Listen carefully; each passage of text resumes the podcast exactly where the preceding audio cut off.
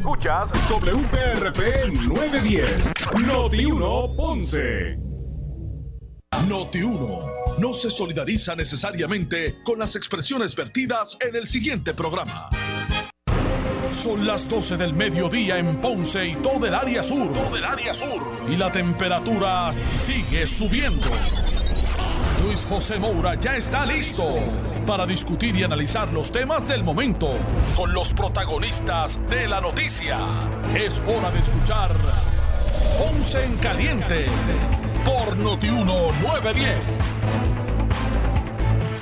Bueno, saludos a todos y muy buenas tardes. Bienvenidos. Esto es Ponce en Caliente. Yo soy Luis José Moura, como de costumbre, lunes a viernes, por aquí por Noti1, analizando los temas de interés general en Puerto Rico, siempre relacionando los mismos con nuestra región. Así que, bienvenidos todos a este espacio de Ponce en Caliente. Hoy es jueves 4, eh, jueves 4 de marzo del año 2021. Y como todos los jueves, hoy me acompaña para el análisis de los temas del día el pastor René Pereira Hijo, a quien de inmediato le damos la bienvenida. Saludos, pastor, gracias por acompañarnos. Sí, saludos, eh, buenas tardes, Moura. Saludos a nuestra radio audiencia, bienvenidos a este espacio y a todos los que pues tal vez estén almorzando, buen provecho. Buen provecho para los que están almorzando o los que se disponen así a hacerlo. Así que hoy, como de costumbre los jueves, conversando de los temas del día con el pastor René Pereira Hijo. Vamos a empezar por lo menos hoy con algo positivo. Y es que ya llegan por ahí y ya van a sumar 28 mil adicionales semanales, vacuna de Johnson Johnson, que se une a, ¿verdad? Sí. al, al, al eh, supply, ¿verdad? Por decirlo así, que, que llega a, Puerto Rico con relación a este particular. Al menos eso es positivo en, en todo este asunto. Claro, claro, y eso ayuda, eso es muy buena noticia, definitivamente. Eh, eh, tiene una efectividad bastante alta. Lo mejor es que es una sola dosis. Una eh, eh, no hay que regresar otra vez como pasa con la de Moderna y con la de Pfizer, que hay que volver a los 21 días a volver a inyectarse.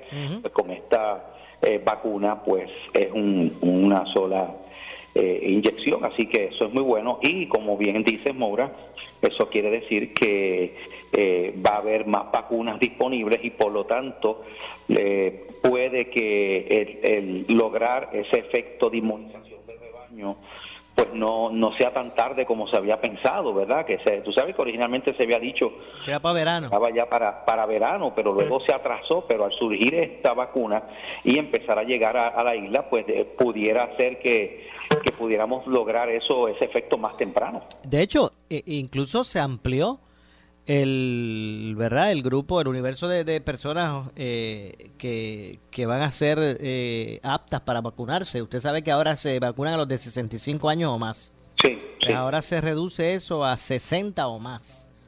Eso sí en los de 60 y hasta 65 pues pacientes que tengan unas condiciones verdad como diabetes esto, cáncer estas eh, enfermedades crónicas y agudas así que en ese sentido eh, pues nada. Yo creo que yo creo que es importante, verdad, y, esperamos que, se agilice este proceso, pues, porque tú sabes que pues ha habido algunos contratiempos y algunas complicaciones durante estos meses, pero esperamos que según la cosa vaya avanzando, pues esto eh, fluya de la mejor manera para que así, pues lo más pronto posible se pueda eh, pasar a vacunar a otras a otros grupos de la población que también son vulnerables. Exacto, y en ese, en ese sentido, eh, pues nada, hay que dejar correr la cosa, no desesperarse, eh, de, modo que, la, que, vaya, eh, vayan las fases fluyendo y que se llegue al cometido en, una, en un tiempo menor posible. Claro que sí, claro que sí. Así que yo creo que eso es importante y es muy buena noticia. Comenzamos con una buena noticia y, y nada, de, ¿verdad? Dentro de, dentro de otras cosas, porque eh, también me imagino que tienes por ahí lo que sale publicado en el periódico Primera Hora, Maura, que solamente dos escuelas de... Eh, eh, son las que han tenido la certificación completa de salud para poder reabrir las clases presenciales. Y son dos escuelas eh, eh, privadas, no son ni siquiera escuelas públicas. Y hay otras, hay unas 35 escuelas que, que tiene la certificación eh, preliminar eh, y que no es la certificación final, pero de esas, la mayoría son también escuelas privadas y solamente hay un pequeño grupo de escuelas públicas. Así que, que pues eso es, ¿verdad? Este, levanta una bandera, entiendo yo, ¿verdad?, de precaución, porque sabemos que los planes del gobierno era comenzar la reapertura de las escuelas ahora eh, para este mes de marzo. Y la verdad es que era, era previsible. era eh, cuando se dijo de la expectativa de comenzar en marzo, el primero, que lo que quedaban, cuando se anunció lo que quedaban eran como dos semanas, un poquito más. Así es. Eh, eh, no, era, no era lógico pensar que eso iba a poder arrancar ese mismo día. Después se modificó el asunto y dijo, no, que es que desde esa fecha pues ya va a haber autorización, así que vamos a ir dando los pasos conducentes para ir eh, abriendo las que vayan estando listas poco a poco. pero yo yo no sé qué a usted le parece. ¿A usted le parece que, que obviamente hay unos retos, unos retos que, que atender? Eh, para poder llevar eh, los estudiantes de las escuelas públicas a, los salones eh, de clases, pero pero a mí me parece que, que, ya era momento de, comenzar a, dirigirse hacia eso. Yo no estoy diciendo que abran las escuelas mañana, completas, si que no van a, no están listas. y mucho menos los protocolos deben estar ya listos para, para ejecutarse. Pero había que comenzar ya dar pasos conducentes a eso, Pastor. Sí, yo estoy de acuerdo. Definitivamente el prolongar por mucho tiempo las clases virtuales, pues no es bueno. Sabemos que hay estudiantes que se han quedado rezagados porque pues muchos no muchos estudiantes realmente verdad no se les hace difícil eh, ese tipo de verdad de interacción eh, hay estudiantes que funcionan mejor en ese ambiente del salón de clases con el maestro ahí presencial eh, también sabemos que hay un montón de estudiantes que tienen problemas con el asunto este de, la, de las comunicaciones digitales.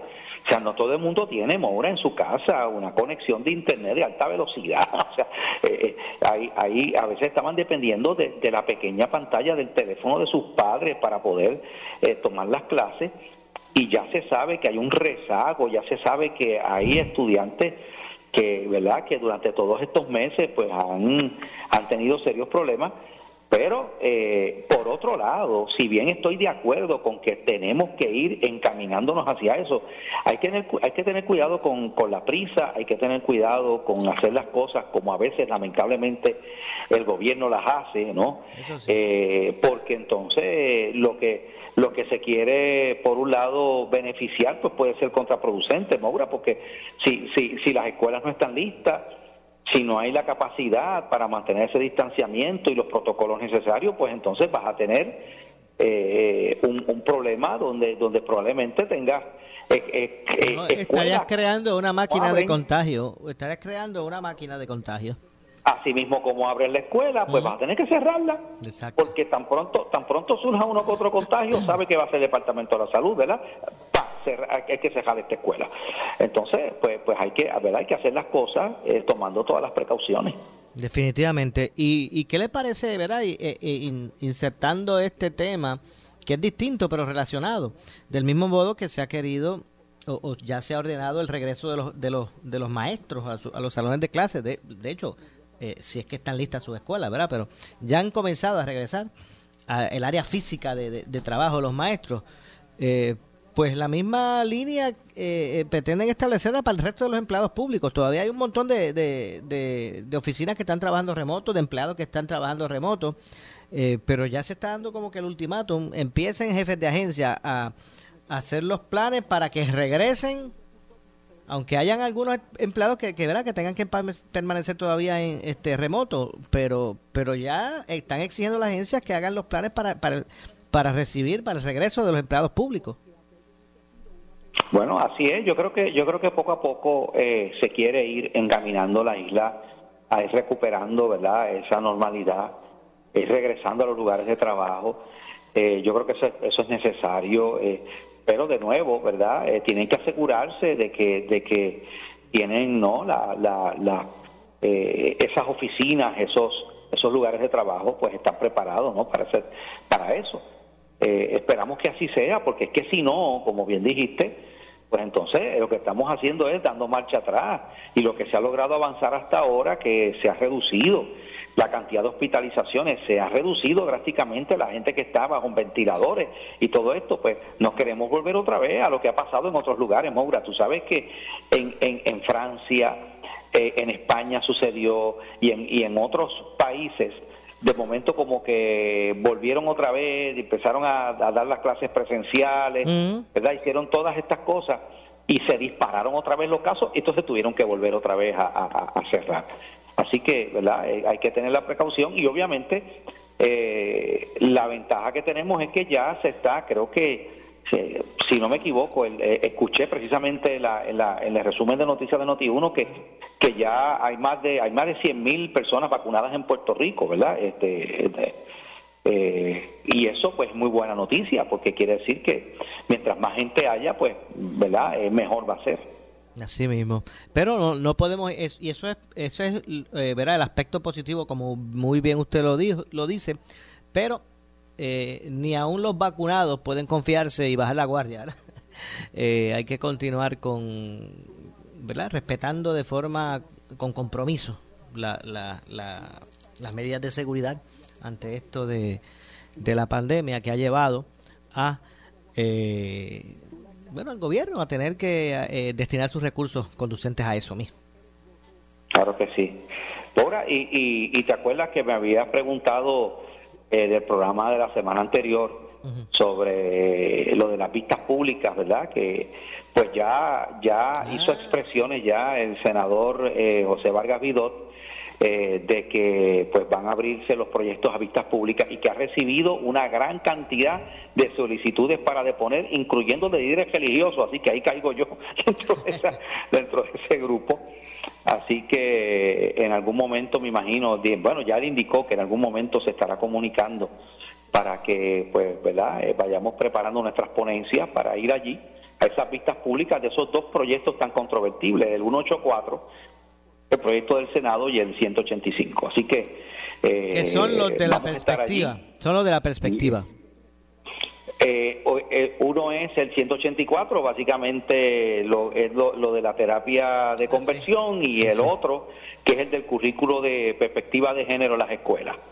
Eh, tú, sabes que esa, son dos temas que han generado mucha controversia y, gran, y gran oposición. De hecho, hay una campaña que se está desarrollando de llamadas eh, a los teléfonos de los senadores y se ha estado regando por ahí esa campaña para de la gente para que se exprese sobre estos proyectos verdad eh, en oposición a los mismos. Y creo y creo que ya eh, así está haciendo tanto la gran cantidad de llamadas que están entrando que ya el senador Vargas Vidó ya hizo expresiones de que de que esto verdad este como que no como que se escucha preocupado no porque esto pues obviamente va a generar como en el pasado, este, una, una gran cantidad de personas indignadas por, por este tipo de, ¿no? de legislación. Oiga, eh, oiga, Pastor, y no es para menos. yo siempre soy de los que digo que la gente tiene que insertarse en, en estos procesos, eh, participar, opinar, estar al tanto. Después eh, vienen los lamentos cuando dice, pero, pero se legisló qué y cómo es posible que esto y lo otro. Y, pero hay veces que no, ni participamos de los procesos. Usted no tiene que ir ahora con la tecnología que existe, que, que, hay. Y es más, eso las sesiones las la, la transmiten por cable. Usted puede tener acceso a la misma página de Facebook. Eh, eh, la, legislatura y el Senado y la Cámara transmiten sus sesiones por sus páginas de Facebook. Así que es, poner interés y ir, opinar de los temas, ¿verdad? Así mismo es. Eh, es importante porque, como bien dice, eh, ahí se toman decisiones que van a afectar nuestra vida, van a afectar la educación de nuestros hijos, va a afectar muchas cosas. Yo creo que el ciudadano ¿verdad? tiene que estar al tanto de, la, de lo que se está discutiendo en estos proyectos. Eh, es verdad, Maura, que también hay proyectos ahí que, honestamente, ¿verdad? Este, que de, cuánta cosa no se puede imaginar, de que felicitación a yo no sé dónde, de hacer, ¿verdad? Pero sí, en ocasiones... ¿Usted recuerda de lo del Día de la Muñeca? ya me acuerdo de eso. sí, no, no, eh, verdaderamente. Y, y, el día del astronauta, creo que hubo un día, no, algo así, este, eh, pues, eh, como, no sé, ha habido este proyectos para, para establecer cosas así que uno dice, Dios mío, pero en lo que a veces los legisladores gastan su tiempo y el dinero del pueblo, porque todo eso, todo eso eh, cuesta dinero del pueblo. Yo, yo, yo decía, los, comentaba que, que las personas, ¿cómo, van a evaluar si si ese legislador que lo representa usted, el, que, que le apareció a usted en la papeleta, el que es de su precinto, eh, ese legislador eh, que lo representa usted en la, legislatura, en la legislatura, porque los legisladores no llegan allí para hacer, eh, para representar sus opiniones personales, por eso es que ellos hacen campaña, por eso es que ellos este, anuncian, ¿verdad? Esbozan su, su campaña en unos preceptos, la gente vota por, él, por ellos por eso, ah, se comprometen con un programa de gobierno de, de, sus, de sus partidos, y yo digo, ¿cómo, ¿cómo la gente va a evaluar si ese representante que yo le di el voto o ese senador, vamos a hablar en, términos generales, el legislador, cómo yo sé si está haciendo la labor o no? Si está trabajando bien o me está representando bien, si yo ni tan siquiera nunca he visto una sesión. Y antes había que ir al Capitolio a verlas allí. Ahora por Facebook, usted está metido en Facebook todo el día, ¿verdad? Muchos de los que me pueden estar escuchando, no generalizo. Pero hay muchos que están metidos en Facebook todo el día. Eso, se, ve por ahí. Entonces yo digo, ¿cómo es posible que hay gente que nunca ha visto una sesión? Y yo digo, ¿cómo saben si el legislador los está representando? Porque el legislador allí en el hemiciclo lo representa a usted, a su, a su precinto, a su sector, a sus pueblos. Por eso es que hay por acumulación y de distrito. Entonces, ¿cómo usted sabe que está representando sus intereses bien si usted nunca ha visto una vista de esta? Definitivamente. Y fíjate, Maura, ¿verdad? Hablando sobre a veces lo que se despilfarra el, dinero del pueblo. En estos días que eh, hace, ¿verdad? Eh, días pasados eh, tuve la oportunidad de visitar el Capitolio, precisamente, ¿verdad? Para ir a ir a visitar varias, tocar varias puertas de, lo, de, lo, de los senadores. Fui al Senado y, y, ¿verdad? y ver el estatus de lo, de lo que de la solicitud que hice para deponer en la pista ¿verdad? de estos proyectos y donde me estacioné tuve que caminar en dirección hacia el Capitolio y pasar por unas plazas que hay ahí, ¿verdad? Y, no sé si los amigos de escucha saben que la pasada administración se construyó, se utilizó dinero, la legislatura aprobó un dinero para construir la Plaza del Gallero. Ah, que es, es, una plaza que tiene un gallo en el medio. Entonces, al otro lado, al otro lado está eh, eh, ¿verdad? Bajo la presidencia de Rivera Chat se construyó la Plaza del Creyente. ¿Ok? Entonces está a un lado la plaza, la plaza de los calleros y al frente la plaza de los creyentes. Que nadie, o sea, es algo ahí que nadie utiliza. O sea, es triste, es lamentable, Moura, en medio de una crisis fiscal como tenemos en Puerto Rico. Oye, en, medio de esta situación, estar eh, construyendo eh, o sea, eh, cosas como esas que no tienen ninguna utilidad, eso nadie lo utiliza. Me dicen a mí, eso está allí y nadie allí se reúne, nadie. Sencillamente, pues, eh, no sé, hicieron, como tú sabes que se ha discutido todo este proyecto y tú sabes que ha habido una presión de los que están, de los que apoyan las peleas de gallo, pues, como que, como que para, para congraciarse con, ¿verdad? Con, con ese grupo. Venga acá, venga para acá, que usted, ¿usted no le gustan los gallos? Bueno, eh, pues, me gustan los gallos como me gustan las aves, ¿verdad? Que son bonitas, pero yo no estoy de acuerdo con las peleas de gallos, claro que no. No, no, no creo ni siquiera que eso es un deporte siquiera, ¿verdad? Este, pero, pero lo que te quiero decir es que utilizar dinero para, entonces, una plaza del creyente tampoco se utiliza porque cuando sabe eh, allí este cuando la gente quiere dar cultos y servicios ¿verdad? utiliza otros lugares allí entonces uno dice Dios mío si se dijera que estamos bollantes económicamente, si se dijera que Puerto Rico está en una situación económica, ¿verdad?, de abundancia, donde se puede despilfarrar, pero ¿para qué? Y estos son ejemplos, Moura, de, de en lo que a veces lamentablemente la legislatura desperdicia su tiempo le, doy otro ejemplo asuntos importantes que enfrentar en nuestro país. Le doy otro ejemplo de, despilfarro de dinero público.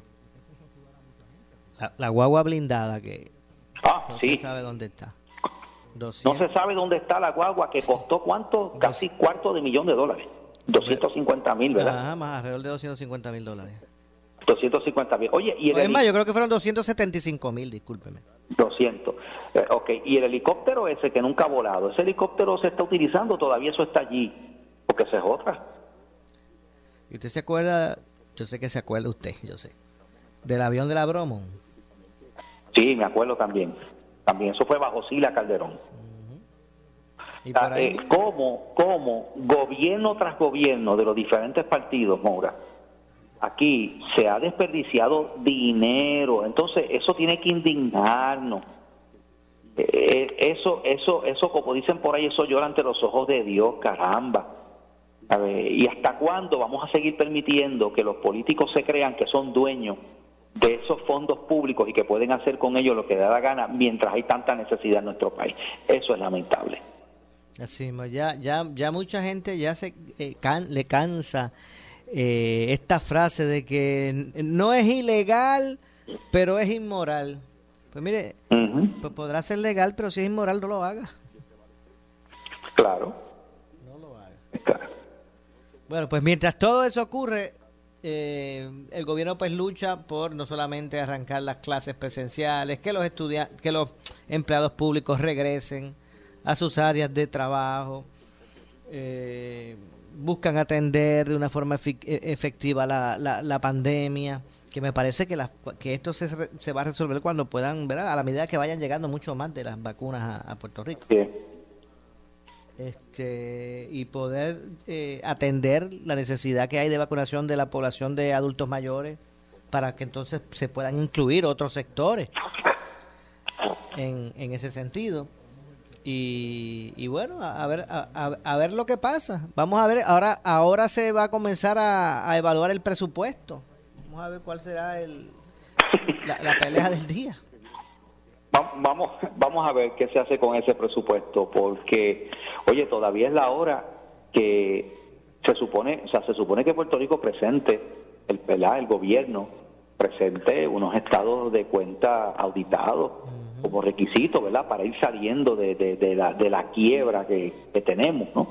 Eso es uno de los requisitos, presentar, creo que son cuatro, eh, por cuatro años corridos, presentar unos presupuestos balanceados, debidamente auditados. Y hasta, hasta en eso nosotros no hemos podido presentar esos informes que supone que se presenten. A, ese nivel estamos. Y, toda, y entonces sigue alargándose, sigue alargándose, seguimos bajo una junta de supervisión fiscal, seguimos bajo esta quiebra Dependiendo de qué, dependiendo, ahora mismo Mura, ¿sabe de qué se está dependiendo? del dinero que de vez en cuando llega, del PUA. Sí, sí, que ahora, dicen que vienen mil, mil y pico más, ¿eh? Mil cuatrocientos, ¿eh? No, entonces, entonces estaba escuchando a, al secretario del, del Trabajo que estaba diciendo que hay montones de plazas, la gente eh, contratando, buscando personas para trabajar y la gente ni siquiera responde, gente que está desempleada y no va a las entrevistas de trabajo. ¿Eh? ¿Por qué? ¿Por qué? Porque lamentablemente esto lo que está causando es que la gente está diciendo para que yo voy a buscar trabajo, para que yo me voy a de esto, si, si, si yo puedo quedarme aquí tranquilo en casa y recibir mi chequecito. Eso es lo que está haciendo mucha gente lamentablemente. Definitivo, ya la verdad es que eh, empiezan a sumar y a restar y dicen no es negocio irme a trabajar si, Exacto. si con la, la asistencia social y ahora él uh, y estas cosas. Pues pues entonces no, no, no se le hace el problema es que esto no va a durar para siempre. En algún momento se va a acabar eso. Qué va qué va a ocurrir entonces definitivamente. Vamos a ver qué pasa. Vamos a ver qué pasa.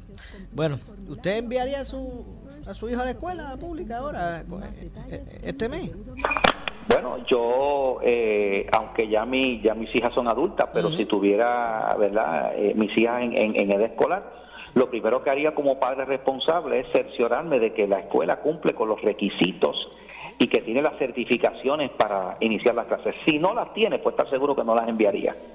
Pero si las tiene, sí, las enviaría, claro que sí. Bueno, Pastor, déjeme hacer la pausa, regresamos de inmediato con más. Seguro. Esto es Ponce en Caliente. En breve le echamos más leña al fuego en Ponce en Caliente por Notiuno 910. Concientización sobre las enfermedades del tiroides. En Puerto Rico se estima que un 20% de la población padece de algún trastorno de tiroides. Si su tiroides se vuelve lento y no produce suficiente hormona tiroidea, su cuerpo no funcionará como debería. Podría tener hipotiroidismo. Señales de alarma del tiroides. Programa especial con Luz Nereida Vélez desde Hotel Caribe Hilton este domingo a las 10 y 30 de la mañana por Noti1. Endoso educativo de la Sociedad Puertorriqueña de Endocrinología y Diabetología, SPED. En Supermercados Encuentras los alimentos para tu familia. Visítanos hoy. Chillo entero de Surinam congelado de media una libra aproximado, 3.97 libra. Pechugas de pollo torricos en mitades con hueso de Puerto Rico frescas, 97 centavos libra. Arroz rico grano mediano paquete de 3 libras, 5 por 5 dólares. Aceite de maíz maicete en base de 96 onzas, 5.79. Cómprale de aquí. Primero lo nuestro. Supermercados Selectos más artículos al mejor precio. Especiales válidos del 4 al 10 de marzo de 2021. Detalles en la prensa. Somos Noti 1630. Noti 1630. Primeros con la noticia. Noti 1630 presenta un resumen de las noticias que están impactando a Puerto Rico ahora. Buenas tardes, soy Luis Dalmau Domínguez y usted escucha Noti 1630 Primeros con la noticia última hora 1228. El ex director de la Administración de Asuntos Federales, Carlos Mercader, insiste en el programa Pelota Dura que los directivos del comité de campaña de Ricardo Rosselló deben explicar las interrogantes sobre los contratos, gastos y pagos de publicidad e incluso la derogación de dos cheques por 100 mil dólares cada uno. Cuando hablamos en el tema particularmente del comité, yo ¿qué fue lo que yo, yo dije? Yo dije, simple y sencillamente Aquí los que estuvieron envueltos en ese proceso, los que trabajaron en ese proceso, los que emitieron esos cheques, los que hicieron esos pagos, los que, digan, que, que hablen y que digan la verdad. Porque la verdad, la verdad, yo creo que aquí es lo más importante en términos de, de, abonar a que no haya especulación, a que no haya algún tipo de innuendo sobre lo que, sobre lo que pudo o no pudo haber pasado ahí y además aclarar las dudas de que todos estos documentos, siendo unos documentos públicos, siendo, siendo unos informes que requiere la ley y que son requeridos así, ¿verdad? Porque son parte de lo que es una campaña política y a la misma vez parte de lo que de, la utilización de los donativos que le da ¿verdad? la gente, los que apoyaban eh, en aquel momento el comité del, gobernador eh, y al gobernador, pues yo creo que, ¿verdad? que, que es propio una, la contestación de esas interrogantes. Y nada, yo, yo creo que no hay, no tiene hecho, no tiene sospecha, y en este caso particular, pues, me parece que lo, correcto es eso, es responder, hablar y decir la verdad. Noti una última hora, 12 con 30. Mientras el ex gobernador Alejandro García considera en el programa Sin Miedo que a juzgar por las expresiones del Contralor Electoral Walter Pérez, hay una investigación en curso sobre los 180 mil dólares que pagó el comité del exgobernador Ricardo Rosselló a una empresa de relaciones públicas para, alegadamente, limpiar su imagen en medio de las protestas del verano del 2019 y que espera se presenten las facturas de los pagos. El Contralor Electoral concluyó, pero hay otra aparato. Pero el Contralor Electoral dice hay una investigación en curso. Entonces, Ah, te voy a decir lo, que yo espero, eh, y lo, pero, lo, pero lo que está pasando. Yo espero que de repente digan, mire, aquí están las facturas, eh, esta gente se dedicó a tal cosa, y si a usted le parece que ellos no tenían suficiente experiencia o que no eran suficientemente buenos, pues es su opinión, a juicio de la campaña, lo eran, los contratamos a ellos. Punto, santo y bueno, no tienen que contratar lo que la oposición les diga o lo que la prensa les sugiera, nada de eso. Ah, de habiendo dicho eso. O sea, me parece a mí que es obvio, por lo que ha dicho eh, eh, Walter eh, Vélez. Vélez, que, que hay una investigación en curso, uno, por lo cual él no puede dar información que es pública. Y finalmente un hombre fue reportado ayer como desaparecido por sus familiares en Guayanilla. Confirmó la policía, la persona fue identificada como Eligio Feliciano Pérez, de 41 años de edad, quien fue reportado como desaparecido por su madre Ana Pérez informó la agente Rebeca Rosado de la Unidad de Personas Desaparecidas de la División de Homicidios Ponce. Pérez dijo al ser entrevistada por la policía que el 2 de marzo su hijo salió de su residencia ubicada en la calle Rosal, en Guayanilla, en un vehículo del año 1998 color blanco con tablilla CXC 973. Hasta la fecha no ha regresado. Feliciano Pérez fue descrito como de tez blanca, ojos color verde, pelo corto, color castaño, de unos 5 eh, pies y 2 pulgadas de estatura y aproximadamente 140 libras de peso. Tiene un tatuaje en la pierna derecha con letra que leen Eligio. Noti 1, última hora, 12.32.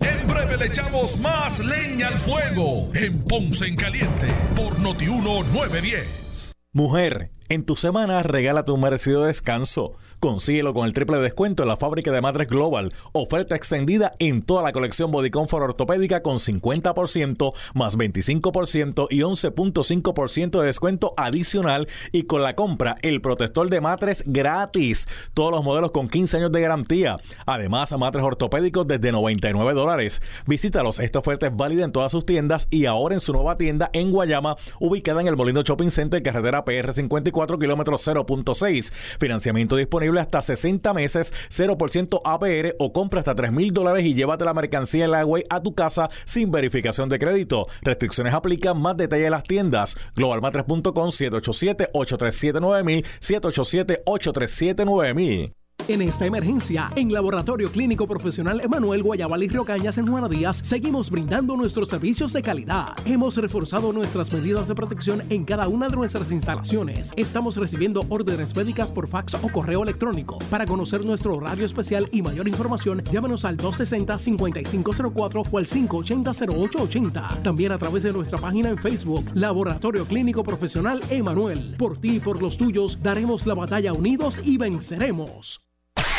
El área sur está que quema. Continuamos con Luis José Moura y Ponce en Caliente por el 910 de tu radio.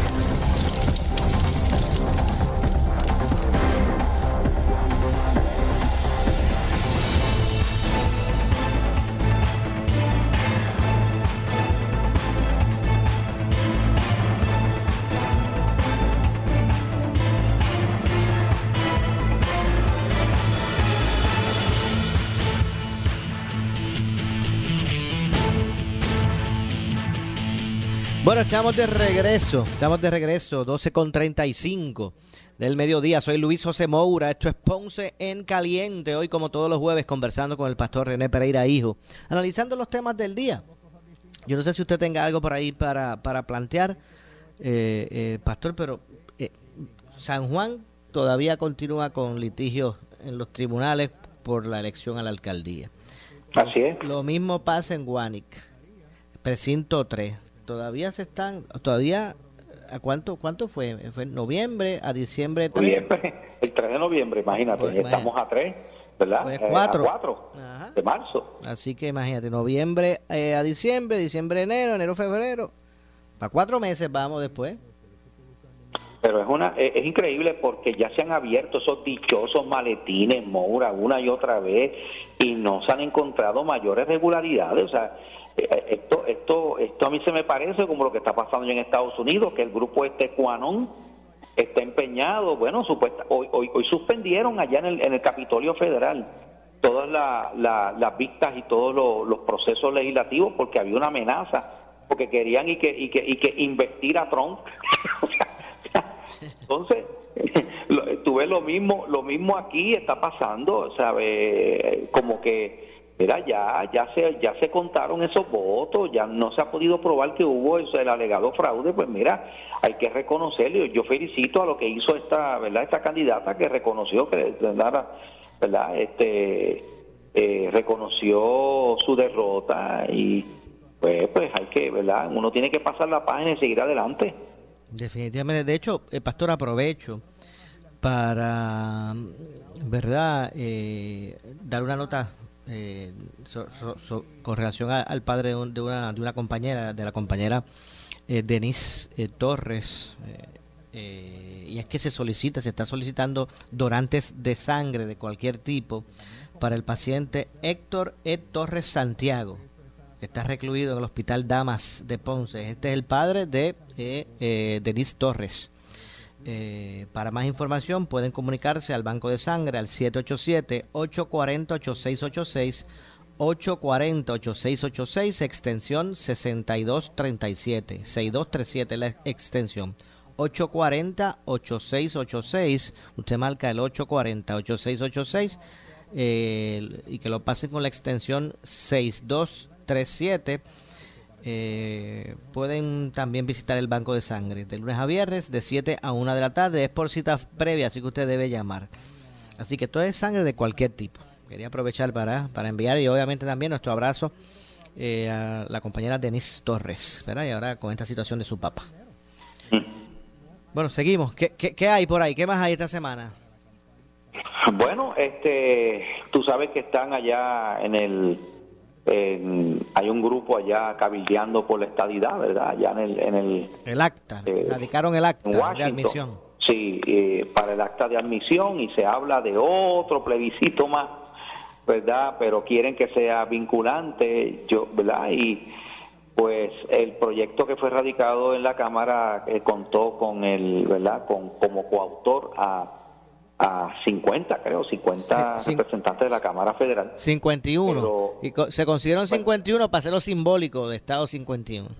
Ah, ok, 51, pero creo que son, necesitan más de, por lo menos votos, 270 y pico de votos a favor para que pase la Cámara y luego eso no se tendría que pasar el sedazo del Senado, donde todavía la cosa es más difícil. Así que vamos a ver qué sucede, vamos a ver qué pasa eh, porque la realidad es que, eh, oye, Maura, nosotros llevamos ya en esta situación, bueno, desde, desde 1898 que eh, España perdió la guerra hispanoamericana, Estados Unidos entonces, ¿verdad? Se, se negocia eh, el Tratado de París, pasamos a ser posesión de los Estados Unidos, celebramos el martes pasado la ciudadanía de los Estados Unidos que nos dieron en el 1917, oye, y nos la dieron eh, no porque se, Puerto Rico la pidió, sino porque estaba en plena Primera Guerra Mundial y se necesitaban soldados para, para, para pelear esa guerra, porque esa es la realidad histórica. Y bueno, pues tenemos esa ciudadanía, pero la realidad es que eh, no gozamos, ¿verdad?, de los mismos derechos y de los mismos eh, prerrogativas que tiene cualquier otro ciudadano americano en cualquier estado de los Estados Unidos, por la realidad pues que tenemos. Así que es un asunto que yo entiendo que tiene que resolverse y que y que y, que no se puede seguir verdad en esta en esta disyuntiva en que nosotros estamos no eh. de hecho de hecho ya me ya me escribieron pastor me dice la gente me escribe que le gusta cuando usted habla de historia qué bien qué, bueno entonces esto hay que resolverlo ya. Mire que, que mire lo que le pasó a Lari, que dijo algo ahí de la economía primero y le cayeron encima todos los PNP. Pero sabes qué, pero, pero, pero, pero fueron injustos con Larry Seinhammer porque él dijo una verdad. La realidad es que uno tiene que ponerse a pensar en estos momentos cómo está la situación económica de Puerto Rico. Eh, sabe, eh, eh, Estados Unidos verá con buenos ojos a anexar, convertir a Puerto Rico en un estado no, bajo estas circunstancias, por eso hay que, hay que bregar también con la situación aquí local en Puerto Rico, que oye, no es producto, porque la gente dice, no, eso es por culpa del estatus, no, eso es falso. Puerto Rico no está en esta crisis fiscal y en esta bancarrota por culpa del estatus, está por el mal manejo y las decisiones económicas erradas que se, que se cometieron aquí por los gobiernos que hubo aquí. Eso, esa es la realidad y hay que reconocerlo así. Así que, que pues, tenemos que bregar con eso. Ahora mismo, Mora, fíjate, en, en, cuanto al seguro social, hay una parte del seguro social que por el simple hecho de vivir en Puerto Rico, las personas que reciben ese seguro social, que es lo que se llama la parte suplementaria, no tienen derecho a ese dinero. Entonces, entonces ¿qué sucedió? Aquí hubo una persona que vivía en los Estados Unidos que estaba recibiendo el seguro social suplementario, se muda a Puerto Rico, no lo notificó al IRS entonces siguió recibiendo, viviendo en Puerto Rico, siguió recibiendo el chequecito este suplementario, el dinero suplementario de Seguro Social, cuando lo descubren, le, han, eh, eh, le caen encima a este hombre y le cobran un montón de dinero que tenía que devolverlo. El individuo llevó un caso ante, ¿verdad? ante el tribunal, ante la corte, aquí en Puerto Rico salió ganando, ¿verdad? Le dieron la razón. El gobierno de Estados Unidos va en alzada, lo ve el primer circuito de Boston, que el circuito de operaciones, salió bien. Y entonces Biden cuando estaba en campaña, habló de que eh, se llenó la boca diciendo por todos lados de que a Puerto Rico había que darle del Seguro Social Suplementario, que él si era electo presidente, él no iba a permitir que se siguiera con esa injusticia y todas estas cosas. Pues ahora que es presidente, ahora el caso, entonces, en vez de retirarlo, en vez de poner la acción, lo que ha hecho entonces el gobierno de Estados Unidos es llevar el caso en alzada ante el Tribunal Supremo, que es lo que se va a estar viendo ahora. Finalmente el Tribunal Supremo va a decidir si los puertorriqueños tenemos derecho o no a esa parte suplementaria del Seguro Social. Así estamos en este momento. Eh, y así mismo siguen pasando los días y nos estamos inmersos a veces en cosas que, que son vanas, ¿verdad? Y no y no vamos al detalle. ¿Cómo, cómo, usted resolvería este este problema, eh, esta indefinición? Eh, porque aquí como eh, han habido plebiscitos, han habido consultas, han habido varias instancias, formas de buscar meterle mano al, asunto, pero siempre siempre quedan inconclusas. Quedan inconclusas, ¿verdad? Eh, por varias razones. En ocasiones porque se ha logrado, ¿verdad? Se ha habido una expresión del pueblo, pero como ha ganado otro partido que tiene una visión diferente, pues lo que ha hecho es que ha boicoteado ¿no? el proceso. Pero también hay un problema de base aquí. Podremos hacer todas las consultas que querramos hacer y podemos expresarnos, pero hasta que no haya un compromiso del Congreso, porque Moura, la realidad es que Puerto Rico está bajo los poderes plenarios del Congreso. Nosotros podemos aquí decidir lo que nos dé la gana, pero aquí hubo todo un proceso donde Puerto Rico fue anexado tras la guerra hispanoamericana y, esa es nuestra situación real. Aquí se concedió, bajo la ley 600, en que Puerto Rico pudiera tener su gobierno propio, pudiera redactar su constitución, que ocurrió en el 52, todo eso. Se crea la figura del Estado libre asociado, ¿verdad? Y todo esto bajo Muñoz Marín. Pero, pero eh, se supone que incluso ese, ese Estado libre asociado, eso se supone que era originalmente un estatus transitorio hasta que el pueblo de Puerto Rico se decidiera su estatus final. ¿Hacia dónde vamos? Pues bueno, yo, yo creo que aquí las consultas han ido mayoritariamente favoreciendo la estabilidad. Yo creo que la mayoría de los puertorriqueños eh, eh, creen que el mejor camino para la definición de Puerto Rico es ser un Estado. Y hemos visto plebiscito tras plebiscito donde eso se ha manifestado sacando más del cincuenta y pico por ciento, ¿verdad?, eh, de los votos. Pero hasta que no haya un compromiso del Congreso de los Estados Unidos que se vincule y que diga, ok, vamos a hacer este plebiscito y esa decisión nosotros vamos a respaldar y vamos a iniciar el proceso que se supone que se dé para convertirse en Estado. Hasta que eso no ocurra realmente vamos a seguir en la misma situación. Oye, ¿qué pasó con el proyecto Plan proyecto Plan Tennessee? Eso, que aseguraban que iban a llegar allí, aquí estamos, somos los representantes, aquí nos sentamos. iban a nombrar y que unos senadores y todo. Bueno, nada, que no pudieron hacer nada, Mora, porque de nuevo eso no tiene ningún valor. Eso no tiene ningún valor. Tiene que haber una voluntad de los Estados Unidos y hay que, hay que ver el otro lado. Eh, hay que decir a la gente la verdad, Moura, porque aquí también se ha querido vender el estatus, ¿verdad? Se ha querido vender como, como una quimera, como un sueño. Y hay que hablar de que toda fórmula de estatus tiene sus ventajas y sus desventajas, tiene sus bondades y tiene sus otras cosas que son negativas. Entonces, yo creo que yo creo que la gente tiene que tener claro, ¿verdad?, de lo que realmente significa ser un país independiente, lo que significa ser un estado en términos de que sí, van a venir unas ayudas y unos beneficios, pero también hay unas responsabilidades y también y también vamos a tener que asumir uno una, ¿verdad?, como parte de esa nación. O sea, todas esas cosas hay que decirlas claramente, porque tú sabes que aquí se ha vendido también una estadidad con comité olímpico, con, con Big Universe, con un montón de cosas, y eso no es así. ¿Sabes? Eh, si, si, si, si Puerto Rico va a ser un Estado, hay que entender que va a ser un Estado en la misma condición de los demás 50 estados de la nación. todas esas cosas el pueblo, ¿verdad? Tiene que entenderlas, porque aquí los políticos han estado, ¿verdad? Este, ofreciendo villas y castillas cuando la realidad es que quien va a determinar todo ese proceso son los Estados Unidos. Bueno, lo primero es que hay, hay en el mismo PNP y en los, otros partidos, estos aspectos ideológicos los sacan más que cuando hay elecciones para avivar, y, eh, pero eh, cuando están atendiendo eh, o tienen las prerrogativas de atender este asunto desde los puestos gubernamentales, pues, pues no los adelantan. Claro. Y también, Maura, los que han estado hablando, mira, han estado hablando de una estabilidad con, con becas PEL, eh, perdón, perdón, una independencia con becas PEL, una independencia con ayudas federales, una, una independencia, o sea, por favor, o sea, eh, eh, eso no es así.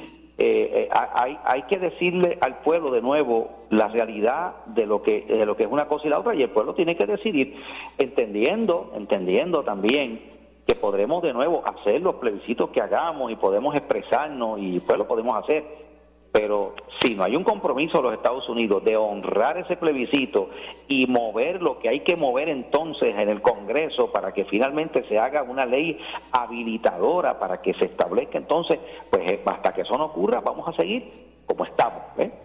Y en este sonsonete llevamos cuánto tiempo, cuántos plebiscitos nos han hecho, cuántas consultas y seguimos en la misma situación. Yo todavía recuerdo eh, candidatos presidenciales decir en un mal español, está the data ahora. Sí, me acuerdo.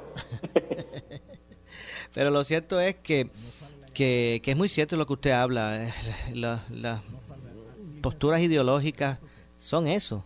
Eh, ideologías que la gente adopta con, con, ¿verdad? con su perfecto derecho de así hacerlo eh, y, buscar adelantarla se ha convertido, ¿verdad?, en, la razón de vida de muchos. Eh, pero a veces como que no tenemos la interés de, pueblo de, poder de una vez por todas resolver esta indefinición, indistintamente hacia donde se quieran dirigir, ¿verdad? Como, eh, como, como comunidad.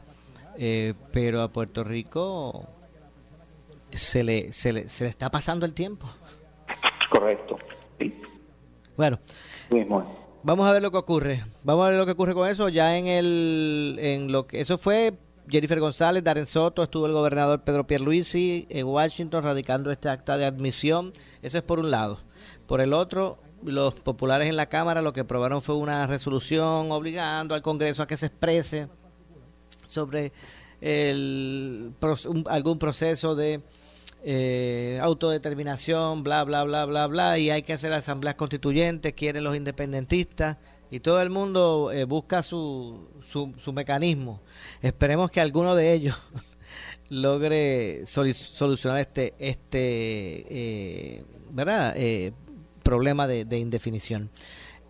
Una, una, asamblea, una asamblea constitucional de estatus, ¿resolvería este asunto? Es lo mismo, Moura. o sea, ¿qué es una asamblea constitucional? Bueno, que se el, el, pueblo decide, ¿verdad?, que hay unas personas que en su representación van a reunirse y van a discutir la manera en que Puerto Rico va a resolver su estatus. Ok, vamos a suponer que ese es el camino que se utiliza. ¿En, ¿Y en qué eso va a cambiar las cosas si Estados Unidos no da el paso de decidir qué va a hacer con Puerto Rico, porque nosotros somos la colonia más vieja de la historia. La colonia que más ha durado en la historia es Puerto Rico y así aparece en, los libros de Guinness. ¿Okay? O sea, eh, eh, entonces, eh, ¿por qué? ¿Por qué? Porque Puerto Rico es un territorio de los Estados Unidos que conquistó en una guerra y fuimos anexados, por lo tanto, nosotros podremos expresarnos y hacer todas las cosas que queramos hacer, pero quien, quien va a decidir finalmente lo que va a ocurrir aquí es el Congreso de los Estados Unidos. Bueno. Esa es la realidad.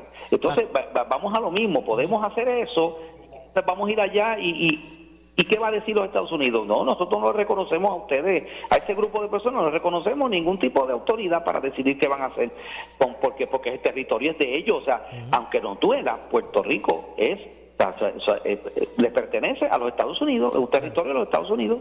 Pastor, tengo que hacer una pausa final, ya se nos está acabando el tiempo, regresamos con, ¿verdad? Con, con la parte final precisamente del programa. No se retiren. En breve le echamos más leña al fuego en Ponce en Caliente por Notiuno 910. En esta emergencia, en Laboratorio Clínico Profesional Emanuel Guayabal y Río Cañas en Juana Díaz, seguimos brindando nuestros servicios de calidad. Hemos reforzado nuestras medidas de protección en cada una de nuestras instalaciones. Estamos recibiendo órdenes médicas por fax o correo electrónico. Para conocer nuestro horario especial y mayor información, llámenos al 260-5504 o al 580-0880. También a través de nuestra página en Facebook, Laboratorio Clínico Profesional Emanuel. Por ti y por los tuyos, daremos la batalla unidos y venceremos. El área sur está que quema. Continuamos con Luis José Moura y Ponce en Caliente por el 910 de tu radio.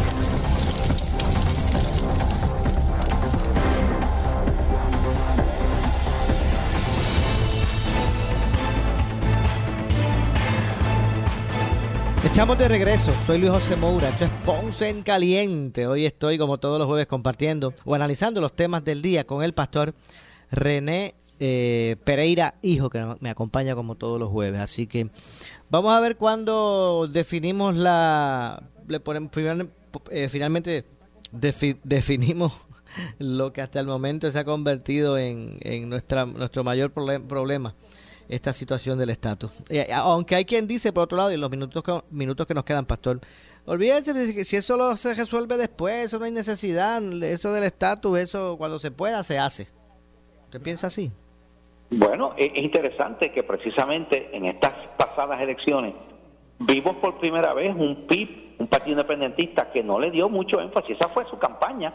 Su campaña fue, mira, eh, sí, nosotros creemos en independencia, pero lo, creo que lo importante ahora es administrar esto para salir del hoyo en que estamos. Oye, y curiosamente es cuando el partido independentista eh, logró sacar más votos que lo que había sacado en otros en otras elecciones anteriores con un, un 13%.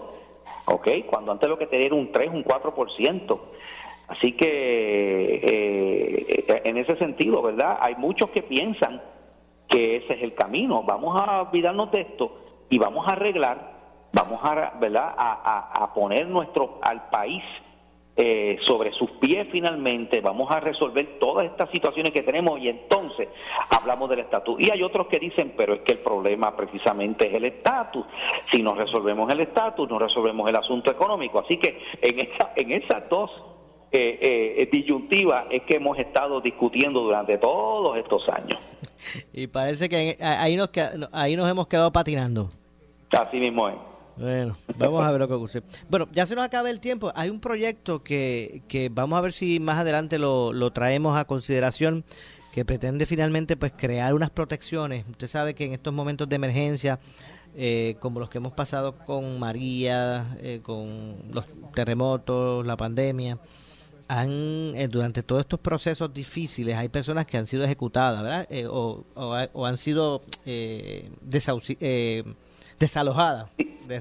expropiado su, expropiado, exactamente. Y se pretende pues crear legislación para que en ese, cuando haya estado de emergencia, pues hayan unas salvaguardas o uno, ¿verdad? Una, una eh, eh, medidas que puedan ayudar a abonar a que la persona pues no, no pierda, eh, por ejemplo, lo que es su residencia por algún concepto de esto eh, de, emergencia, que, de emergencia que me parece que, es importante y que finalmente pues se, se busca atender esa, esa disyuntiva.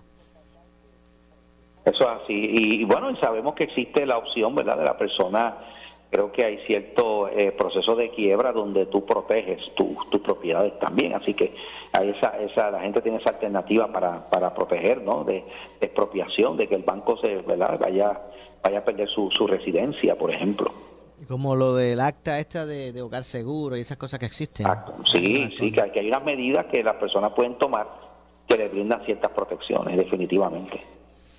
Vamos a ver cómo transcurre todo esto y cómo la legislatura pues busca unir esas visiones, ese, ese, esa gama de, de perspectivas que ahora están representadas allí y se busca trabajar, trabajar para el pueblo. Siempre se dijo que lo mejor era eso, que todo el mundo estuviera representado, que los partidos no coparan con los puestos. Vamos a ver si tenemos la capacidad entonces de trabajar de esa forma. Así mismo es, estoy de acuerdo. Bueno, pues gracias, eh, eh, eh, Pastor, por acompañarnos. Seguro, Maura, un abrazo a ti, a, toda, a todos los amigos, Dios me los bendiga a todos. Gracias eh, al pastor René Pereira, hijo, por eh, acompañarnos en el día de hoy. Nos despedimos, nos vamos. tras la pausa ante la justicia. Escuchas WPRP 910, Noti 1 Ponce. Noti 1 no se solidariza necesariamente con las expresiones vertidas en el siguiente programa.